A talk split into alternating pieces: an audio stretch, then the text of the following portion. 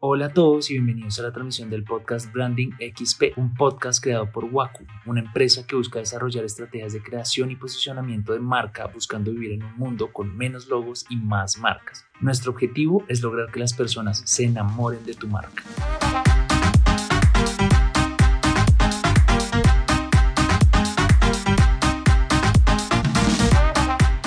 Y bueno, vamos a empezar este episodio con un dato. No sé qué tanto conocen sobre los videojuegos en su dimensión de negocio, pero en el 2020 esta industria solamente en Estados Unidos logró llegar a un récord de recaudar 56.9 billones de dólares. Un 27% más que el año anterior. Esta es una industria con unos niveles de crecimiento absurdos y no para de crecer. Y lo mejor de todo es que creo que todos nosotros somos víctimas o bueno, depende de cómo lo vean, beneficiarios de esta industria. Pues acá entran los jueguitos desde la culebrita en el celular, desde el buscaminas hasta los juegos más sofisticados de las nuevas generaciones de consolas. Pero no vamos a hablar sobre videojuegos, sino cómo algunos expertos han encontrado formas de traducir distintas dimensiones o distintos elementos que componen los juegos en herramientas para fortalecer sus, sus modelos de negocio, sus procesos de venta, la experiencia que ofrecen al usuario, la, la experiencia que ofrecen al, al, al empleado. Y a esto le han dado un nombre que es gamification, que en español traduciría como juegificación.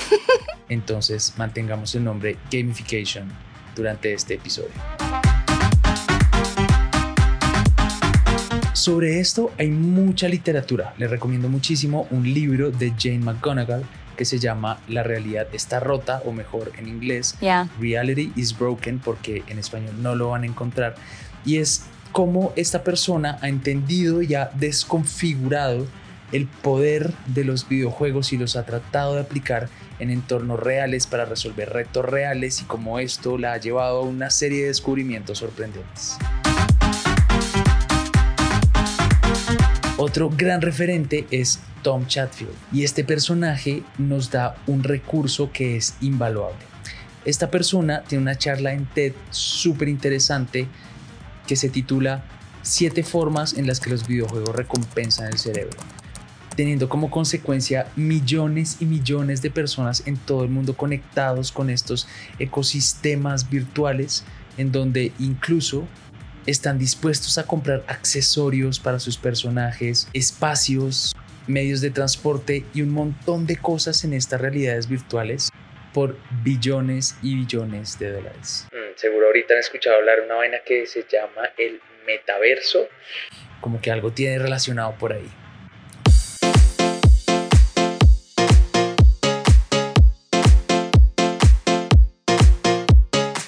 Primer punto que toma Tom Chatfield en su charla es el tema de la recompensa.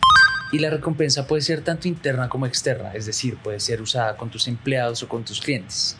Y sí, no todas las recompensas tienen que ser monetarias, no tienen que ser descuentos o bonificaciones, no, no tienen que ser necesariamente dinero.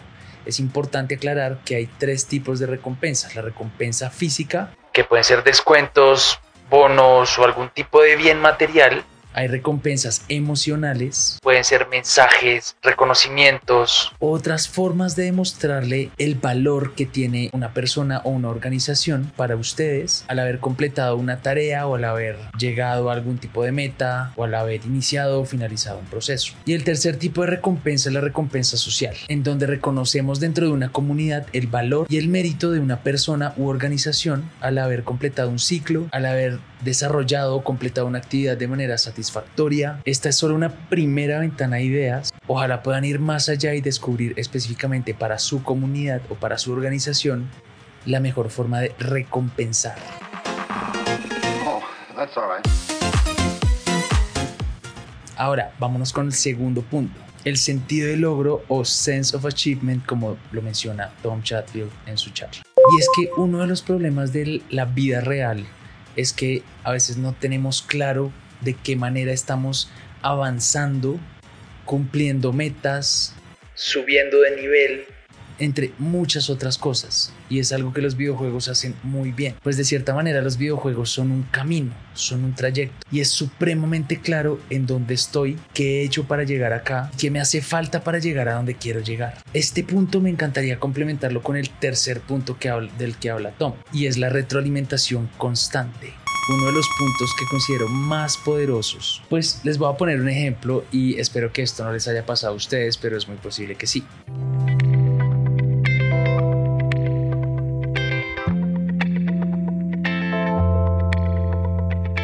¿No les ha pasado que han tenido contacto con una empresa, con un cliente, con un proveedor, eh, han comprado algún producto y de repente la comunicación simplemente se va, se pierde y ustedes no saben dónde está su producto o en qué va el proceso en el que iniciaron con un proveedor o en qué momento va la toma de decisiones del cliente y se los pongo así de sencillo. La incertidumbre mata pasiones. ¿Ah? Ya.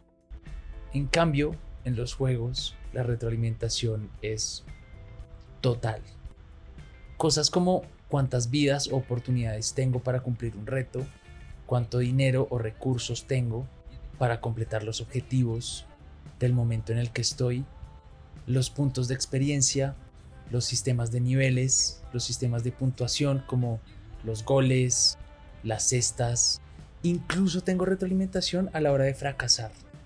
Por ejemplo, si pierdo la posición del balón porque el balón salió de los límites de la cancha, es claro que perdí el balón por una razón precisa.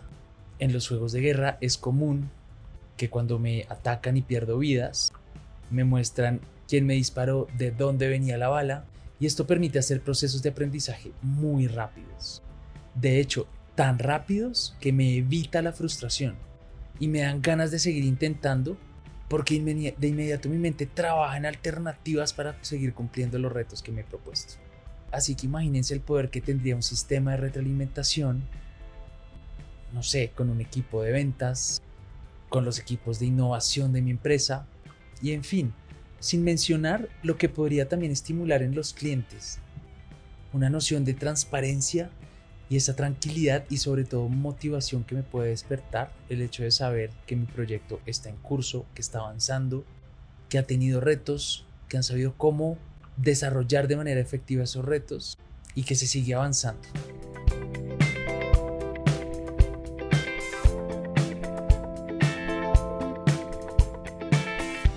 Los juegos tienen algo que puede ser difícil de replicar en la vida real, pero en realidad no tanto y es esa interacción social, que es el cuarto punto de esta gran charla.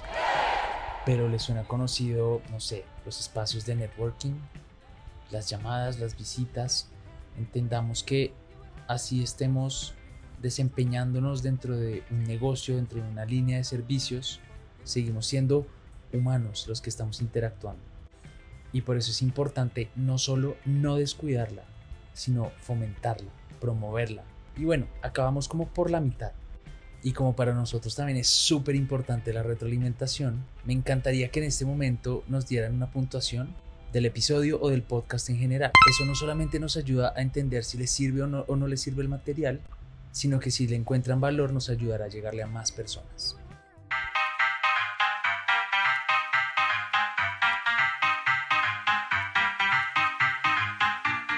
Seguimos avanzando.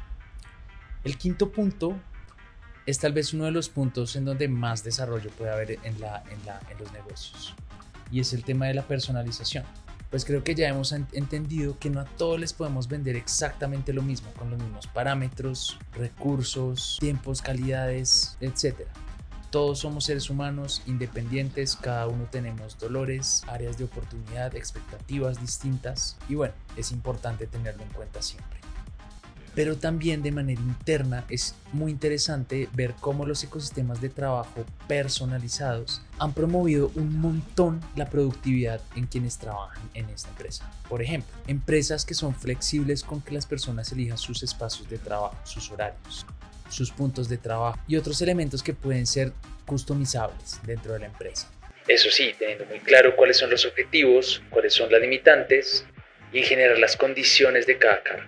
Bueno, hemos llegado al sexto punto y vamos a hacer un pequeño resumen. Entonces tenemos punto 1, las recompensas. Punto 2, el sentido del logro. Punto 3, la retroalimentación constante. Punto 4, la interacción social. Punto 5, la personalización. Y punto 6, uno que me parece rompecabezas literalmente y es el desafío constante. Para mí este es uno de los factores que puede impulsar al 20.000% la fidelización y la consecución de clientes de una empresa y también la motivación y la productividad y desempeño laboral. Y es que hay estudios, hay muchos estudios que si quieren saber un poco más, les recomiendo mucho que se lean de verdad el libro de Jane McGonigal, The Reality is Broken, o que por lo menos vayan y escuchen sus charlas de TED. Ella trae información científica muy relevante y muestra que cuando las personas están jugando, están haciendo todo lo contrario a perder el tiempo, todo lo opuesto a tener sus mentes en blanco, sino todo lo contrario, está empleando su tiempo en algo que de verdad lo está retando y que lo está estimulando. Imagínense cómo atrapar y cómo retar a una persona en la vida real para que le ponga el mismo empeño a los proyectos profesionales que lo que le pone a rescatar a la princesa Peach en el castillo de Bowser o a ganar la Champions League jugando FIFA o a salvar al mundo de una amenaza alienígena jugando Halo o simplemente tratar de encontrar el último nivel del mapa de Candy Crush. ¿Cómo podemos implementar un sistema de reto que motive a las personas que trabajan conmigo a dar esa milla extra? Que motive a mis clientes a ir más allá. Pero ojo, este es uno de los puntos más explosivos, pero también uno de los más complejos. Y creo que ningún reto, si carece de cosas como la motivación, la retroalimentación y otros elementos que ya hemos visto, van a poder ser efectivos o enganchantes. Y finalmente llegamos al séptimo punto. Tom en su charla le dice Windows of Enhanced Attention. ¿Ah? Que en español traduciría algo como ventanas de atención potencializadas, algo así. Y los que han jugado juegos, sobre todo de consolas, incluso también en los, en los juegos de celular, cada vez que pasamos de nivel es muy común ver videos que me van llevando dentro de una historia, que me van sumergiendo cada vez más y más en el mundo del juego. Me van haciendo cada vez más parte de ellos, parte de ese universo o también cuando vas alcanzando logros o achievements, como es común llamarlos, de repente hay un aviso que te dice felicitaciones, has logrado tal cosa. Y hay una explosión detrás con estrellas y con sonidos súper estimulantes que te envuelven y te envuelven cada vez más y más. Y aquí hay un recurso que últimamente está muy de moda, creo que tiene mucho poder, pero creo que no lo estamos sabiendo aprovechar de la mejor forma. Y es la creación de un storytelling de mi empresa. ¿Cuál es el cuento que le voy a echar a mis empleados para engancharlos? Para engancharlos con un propósito de vida. ¿Cuál es el cuento que le voy a echar también a mis clientes para que quieran hacer parte de mi visión? Y ojo, este cuento tiene que ser muy bien contado, pero también tiene que ser real. Porque en el momento en donde se derrumben las expectativas que tú sembraste con ese cuento, game over. Perdiste, nadie va a volver a confiar en ti. Entonces, úsalo conscientemente, úsalo responsablemente.